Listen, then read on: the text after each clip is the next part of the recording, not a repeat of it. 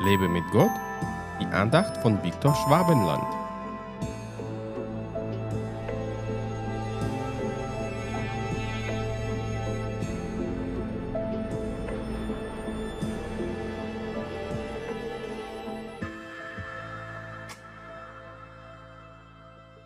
Ich sitze oder stehe auf, so weißt du es.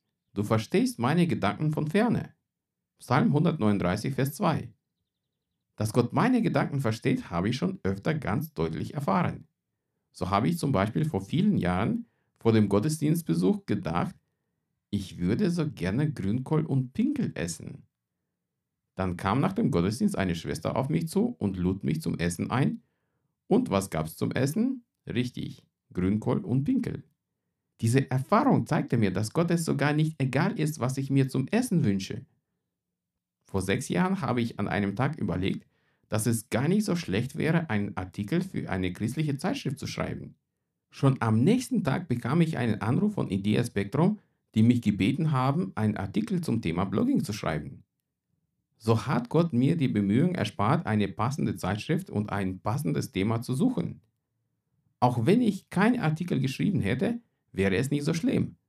Aber Gott zeigte mir einfach nochmal ganz deutlich, dass er meine Gedanken kennt und auch versteht. Er liebt mich so sehr, dass es ihm nicht absolut egal ist, was ich denke und was ich mir wünsche. Er ist mein liebster Papi, der mich von innen heraus sehr gut kennt und es mir auch zeigt. Niemand sonst ist so interessiert an meinem Wohl wie mein himmlischer Vater. Deswegen ließ er Jesus für mich am Kreuz bluten, weil er sich nach einer engen Gemeinschaft mit mir sehnte um mir all seine Liebe zu offenbaren. Nun, unser Gott ist ein Gentleman und kommt nur, wenn wir ihn in unser Herz einladen und ihm den Zugang zu unserem Herzen gewähren. Wenn er in meinem Herzen nicht wohnen würde, dann wären ihm meine Gedanken unwichtig. Im Vergleich zum Psalmisten hast du heute den Vorteil, dass Gott deine Gedanken nicht mehr von ferne, sondern aus der Nähe verstehen kann. Jesus hat es möglich gemacht.